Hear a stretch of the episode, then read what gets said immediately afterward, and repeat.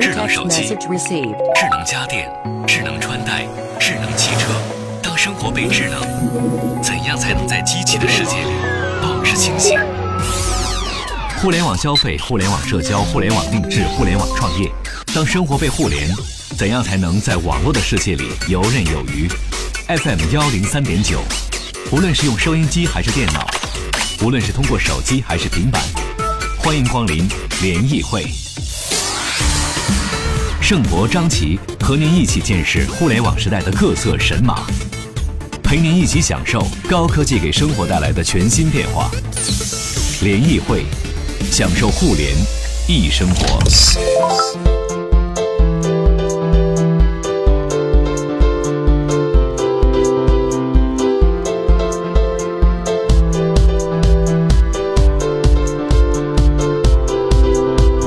享受互联易生活。这里是联谊会，大家好，我是盛博。各位下午好，我是张琪。今天我们一起来说说人工智能啊，又说 AI 了。但是今天我们不说 AI 革命啊，咱们也不说西部世界了。虽然西部世界播完了之后，大家还是有各种各样的吐槽吧哈。今天我们其实来聊一聊，第一，大家是不是应该在不久前听到了这个特斯拉的创始人埃隆·马斯克联合一堆这个做人工智能的科学家们、企业家们说，我们发誓。绝不生产有杀伤性的人工智能或者人工智能机器。这你怎么控制呢？这人类对于人工智能的这个掌控，目前是有种恐惧感。对当它稍微比如进化一点点的话，马上扼杀在摇篮里。所以你知道我，我有一种感觉，是不是他们这些人已经意识到了或者预感到了什么？因为 AI 有一种特质，就是它会自我学习、自我进化。对呀、他们是感受到了什么？我们就跟美国电影的阴谋论一样，就是这些科学家们其实已经看到了和感受到了我们这些普通老百姓看不到的东西吗？啊， 当然这个这是一个并不确认、确定的这个这个我们的猜测哈，但是可以肯定的，反而是这两年我们在 AI 上看不到什么亮点了，也就是说这两年 AI 反而进入了一个瓶颈期。嗯你发现没有？呃，畅想的那个机器人造反呢还很远，阿尔法 Go 下棋的兴奋点已经过已去经了。过去了。嗯但是看看我们身边这些以 AI 名头的 AI 智能音响、 ，AI 智能音响、 AI AI 美颜， AI 理财，嗯，好像都让人有一种名不副实，或者说并没有达到我们理想中间 AI 能给我们体验的这种地步，对不对？画了一个特别美好的一个愿景和未来，坐在树上赏月。突然间，AI 美颜啊，AI 智能音响的这个市场表现会让你从树上掉下来。是的啊，所以今天我们就和大家一起来聊一聊目前我们这个人工智能 AI 碰到的这个瓶颈期啊，呃，现在的 AI 到底被应用在哪些领域是更成熟、更有希望，哪些只是一个噱头来骗骗咱们的钱的啊，或者是骗骗大家的关注和注意力的？来，欢迎今天我们的联谊观察员大望路边摊的创始人啊，我们欢迎葛鑫，葛鑫你好。欢迎可心，听众朋友们，大家好，我是葛鑫，大望路边摊的创始人。哎，葛鑫前一阵儿写了一篇文章，还被腾讯那叫什么来着？腾讯他那个深网深网对，算是那个严肃类的那个长长文专栏哈，哎，采用了，就是写了一篇跟这个呃人工智能有关的，当然主要也是两个契机哈，一个契机是西部世界还有播完，一刚刚播完，是是还有一个就是那个弗弗弗弗弗弗弗弗兰什么什么，弗兰肯斯坦，对，弗兰肯斯坦的二百周年啊，是是，呃，所以今天咱们来说一说关于 AI 的这个。瓶颈期哈、咱们先来说说葛鑫，因为你在产业里观察比较多，今年你觉得真正咱们先说好的 AI 在应用到我们的产品和服务里边，有哪些你看到的是真正的亮点？有没有亮点？嗯，好的。呃，其实呢，这个，呃，其实呢，呃，AI 影响我们生活的产品和亮点呢，大部分都是出现在2015年、2016年春天之前。实际上，这些产品呢，我们都感知到了，包括智能音箱，嗯啊，包括一些人机交互的一些产品，呃，包括一些大数据有关的啊一些东西，包括在有的已经在医疗上面得到了应用等等等等。其实，在二零一六年初啊，这 Alpha 呃对 Al ，AlphaGo AlphaGo 啊啊 AlphaGo 赢得这围棋比赛之后呢，呃，我们明显有个感觉，就好像哎，这个产品和新的技术好像遇到瓶颈了。实际上，新的亮点少了。嗯，这的确也是很多媒体呢现在共同的一个感觉和看法。对，比确如实是这样。比如说咱们举个例子啊，智能音箱这么多年下 来，怎么还那么笨呢？是，对吧？跟你的交互没有任何的提高。品牌多了很多。哎，嗯现在你看这个 AI 投资，我还特地花了一万块钱买了一个某银行的 AI 投资，真有就是属于它是一个人工智能，帮你根据你的风险偏好，它自己去市场上去给你挑一篮子的理财产品是，有股票、有基金、有债券，什么都有，亏了，一直亏着。大盘大盘走势是跌啊，的呀当， 然了，当然了，就是这个，但是我我我选的还不是激进型的，我选的还是属于那种嗯保守型的嗯偏稳健保守型的，他都给我亏成那个样子，我就反正至至少我的体验不是特别好、。不是机器人再算也算不过整个的大盘走势对呀、就就是我反正我我是觉得最近你要说哪个产品，因为 AI，因为它的人工智能让我体验特别好，可能葛鑫在消费者终端这一边确实没有什么亮点。那么在企业级，比如说 B 端那一边呢，比如说类似于像啊、比如滴滴打车的算法呀，啊，百度的背后的什么搜索的算法呀，这些有没有什么一些新的进步之类的？呃，实际上 B 端的进步呢很大，只不过消费者呢，他中间隔了好多层哈，他体验可能不到嗯哎，感感知的不是很明显。呃，我我举一个例子，其实这两年 AI 影响最大的是什么呢？是云计算。嗯，那、大家都知道，其实中国的云计算呢，最厉害的现在是阿里和腾讯两家。嗯，呃，华为呢，这个不可小视，华为呢现在投入非常大，进步非常快。实际上，他们的从服务产品，呃，不管是服务 C 端还是 B 端。大家都能感受到，从他们营收，其实大家都已经感受到了这块收入在增长，其实是进步很大的。嗯啊，只不过是 to B 的业务呢，我们消费者这边呢感受的不是很明显。嗯，没错。其实，在汽车领域，我们参观过一个工厂，现在一线世界一流的汽车工厂也是用一个 AI 计算，比如说中国地区、美国地区下订单定多少，英国这边来生产。那我不是说你下订单马上生产，那我要联系我全球供应商拿多少件儿，怎么来配送，什么时候送达，我每周生产多少，能够准时交付给中国、交付给美国、交付给印度等等。它这套系统其实很麻烦，但是这是有一个问题跟各位探讨了啊，嗯算法和 AI 是个什么关系？AI 是不是一套算法？比如说哈，呃，咱们说亚马逊的配送和它的价格是一个算法，它嗯对根据库存啊、大家的点击呀、来决定，哎，我这东西定价多少钱？嗯滴滴的派车是一个算法，它根据你在的位置、多少人同时叫、我周围多少车，然后供需量，它来算钱。嗯，这能叫 AI 吗？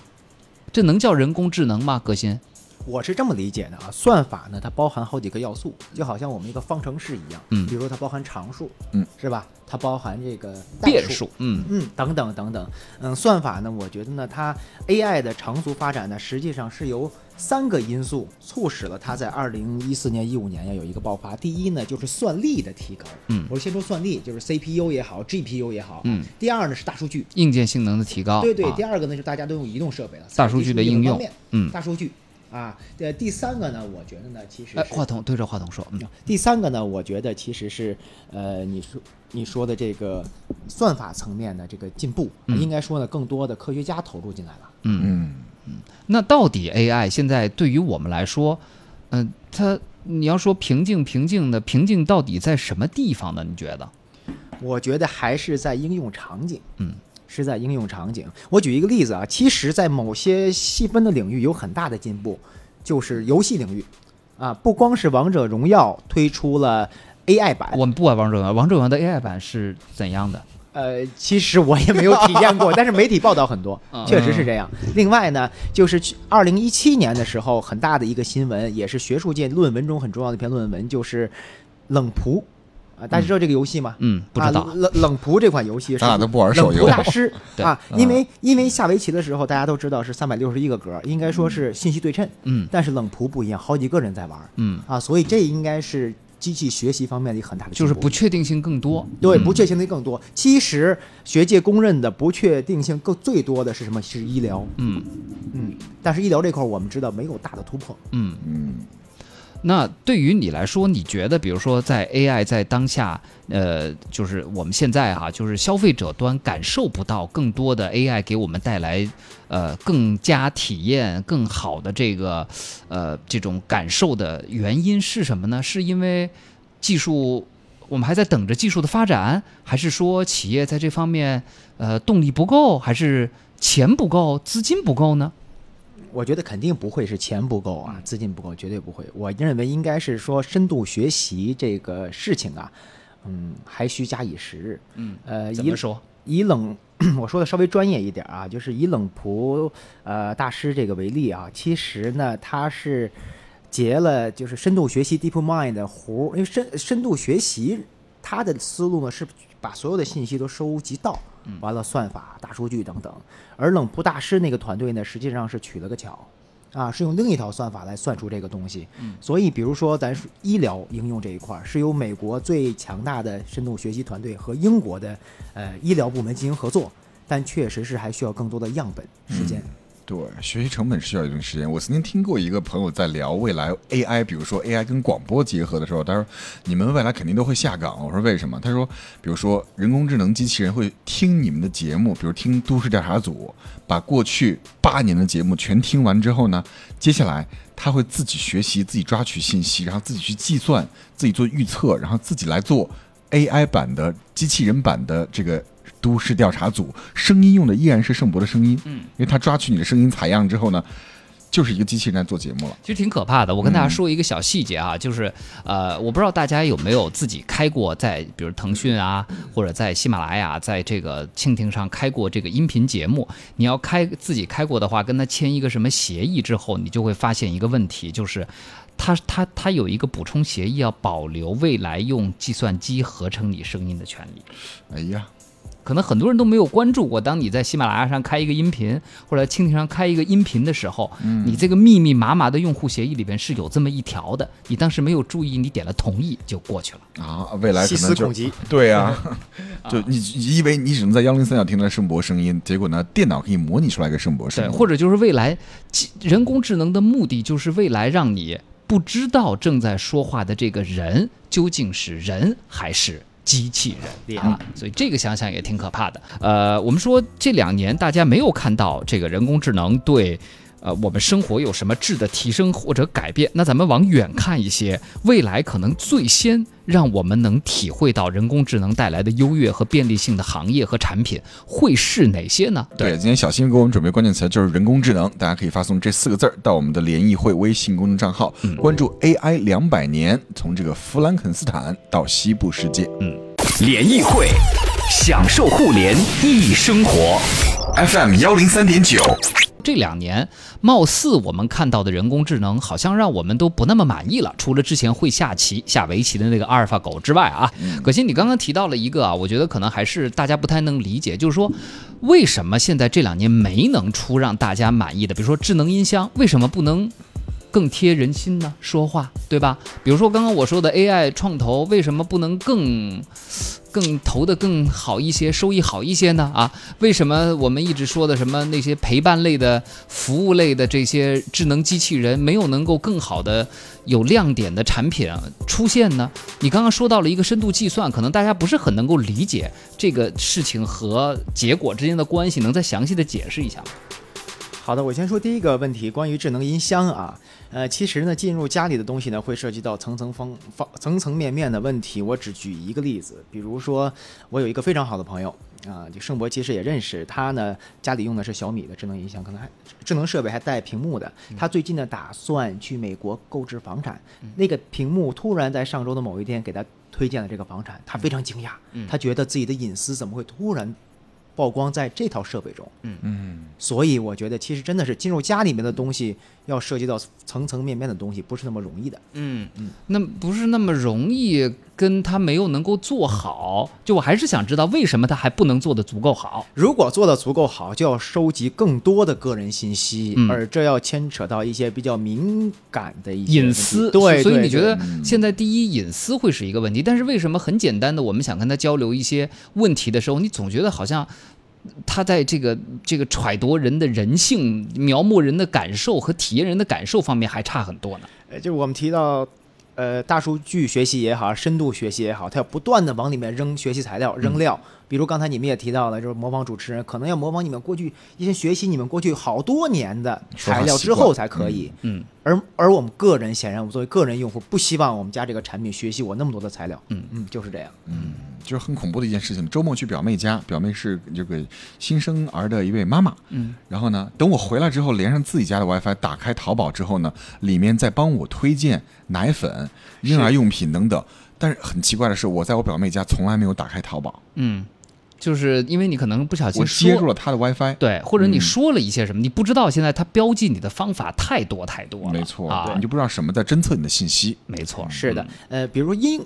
医疗信息，实际上我们医疗信息就说明我们有病了。我们希望医生全部知道、了解我们的信息。嗯实际上，就是我觉得啊，个人觉得在医疗领域呢，我们可以完全做到透明，这块儿可以是无限制的深度学习的。嗯嗯，所以这中间就有一个悖论，就是说你想让 AI 更好的服务你，是你就要给它更多的关于你。隐私和深层的东西，是这样这才会说贴心意嘛。比如说，我们说手机的语音助手，怎么才能够更加的让我觉得这语音助手好用？就是哎，我想吃饭的时候，他帮我把外卖给订好了。是我想出去旅行的时候，他已经把我最近可能不小心聊过几个跟别人聊过几个目的地，不小心说了一句：“哎呀，我好想去这个克罗地亚呀。”这个时候突然发现，他在我一个可以休假的时间，已经把符合我要求的一个克罗地亚的行程给做好了。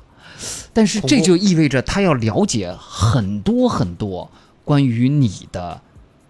信息、隐私是的，资人讯、心人理就是的跟想其法他动物不一样，人会想的更深一层，觉得这事儿有点儿不对劲儿了。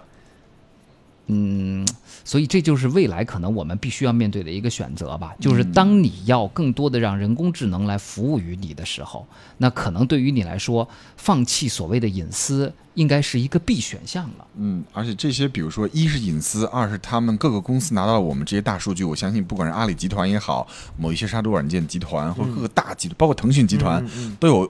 全球用户的大量的数据隐私在后面。他们目前是不是还没有想好怎么样把这些隐私能够把这些数据能够变现？对，至少推荐商品这一点，他们做得很好了。上次咱们聊无人机嘛，我们的这个小编在直播间里边，他也没说话，也没打开电这个淘宝去搜。等下了节目再一看，首页给他推荐的就是无人对机。，嗯从机从技术到应用还有很长路要走，这也让我想起来了，西部世界中啊有一个，呃，我觉得很深刻的事情哈，就是这些机器之父，就是安东尼·霍普金森演那个角色，嗯他实际上是给某些人造人留了后门儿，机器学习的后门儿，所以才有人造人觉醒。嗯，可是觉醒了就与人作对了，这是一个悖论。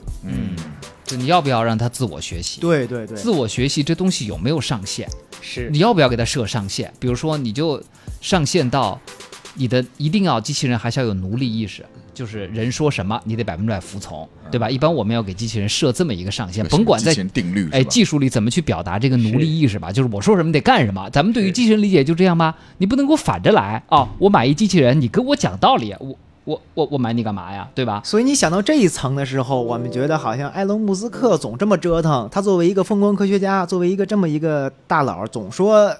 AI 会给人类带来危险，总是这个号召大家这个声明啊，呃，制定规则呀，似乎又不是无效的，是会不是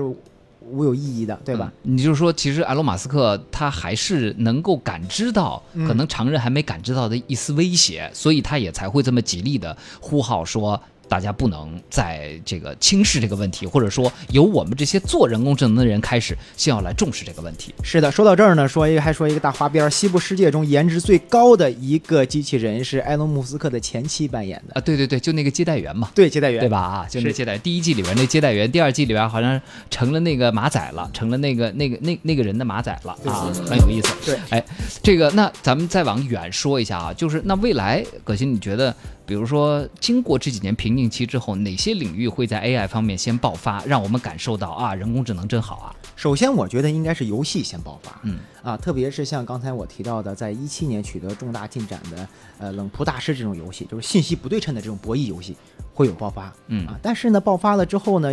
呃，你你就是怎么体现它是呃 AI 与人的区别？比如我们可能认为。坐在电脑那边的是一个智商非常高的人，也嗯不一定、啊，所以这个又是一个悖论啊。另外呢，我觉得大家最期望的实际上是医疗，嗯是医疗。呃，我说一个事情，说到这儿啊，就是我曾经服务过的科大讯飞呀、他在一七年的时候还打破了记录，就啊，在国、对，话筒话筒，在国际医学呃在国际医学影像领域的权威评测中啊，获得第一名并刷新世界纪录。嗯所以我说呢，在包括医疗这样的前沿领域呢，是需要时间一点儿一点儿进步，因为它涉及到的各方各面的进步啊。呃医疗的，非常之具多体场景会是什么？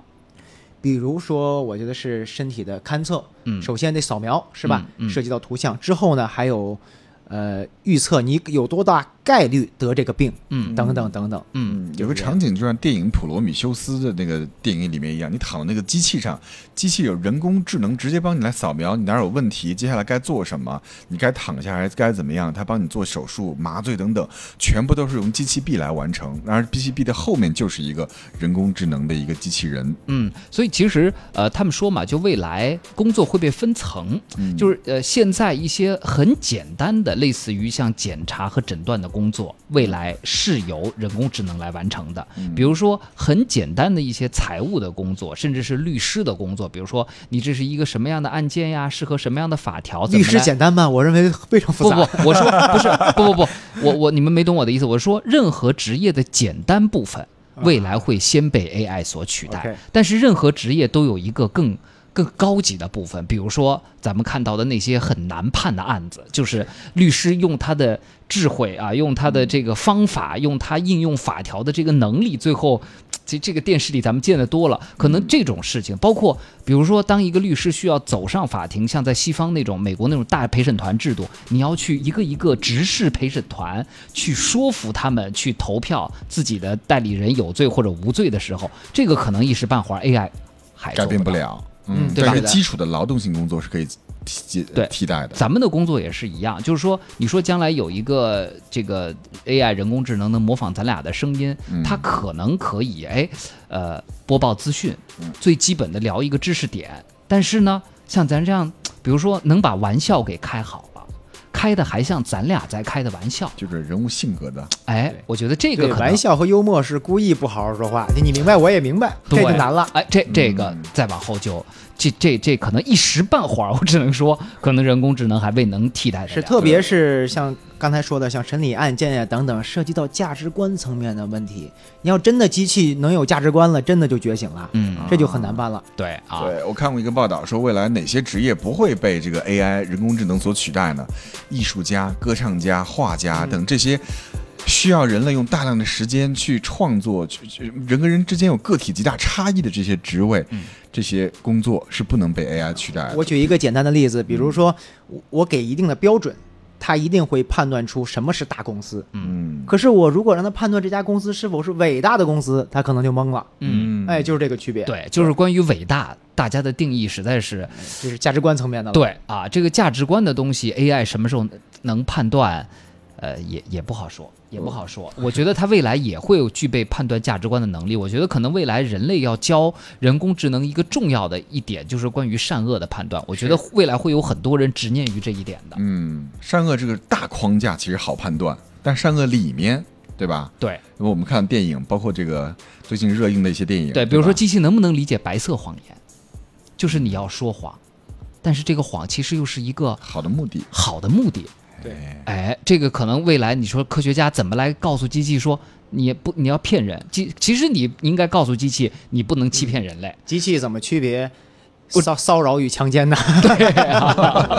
最近热议话题， Me too 是吧？啊，焦傲志说，瓶颈是我们的生活没有数字化，所以下一步物联网呢，各种终端传感器配合五 G，会把大量的信息收集到数据中心。哎，这也是一点，就是说为什么我们现在还呃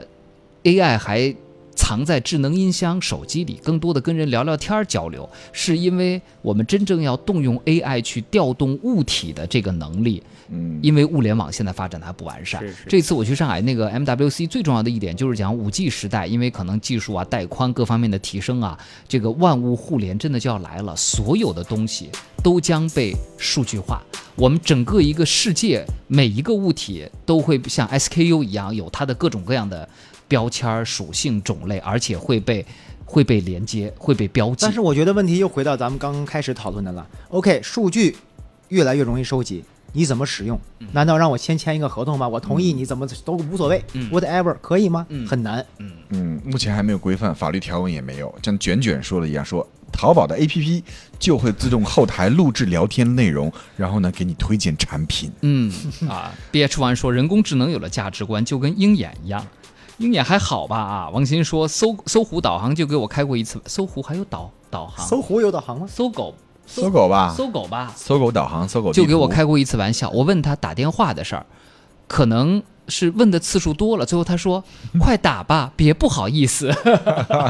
说起搜狗呢，他们在呃二零一七年末一八年初有一个进展，就是搜医疗信息。嗯啊，不过呢，这也是说是一种搜索方面的人工嗯智能。对啊，这个这个，你叫它人工智能，我还是更用它叫算法提升。比如中王鑫说说 AI 加导航，最大的优点是你可以在行进中问哪儿有卖水的，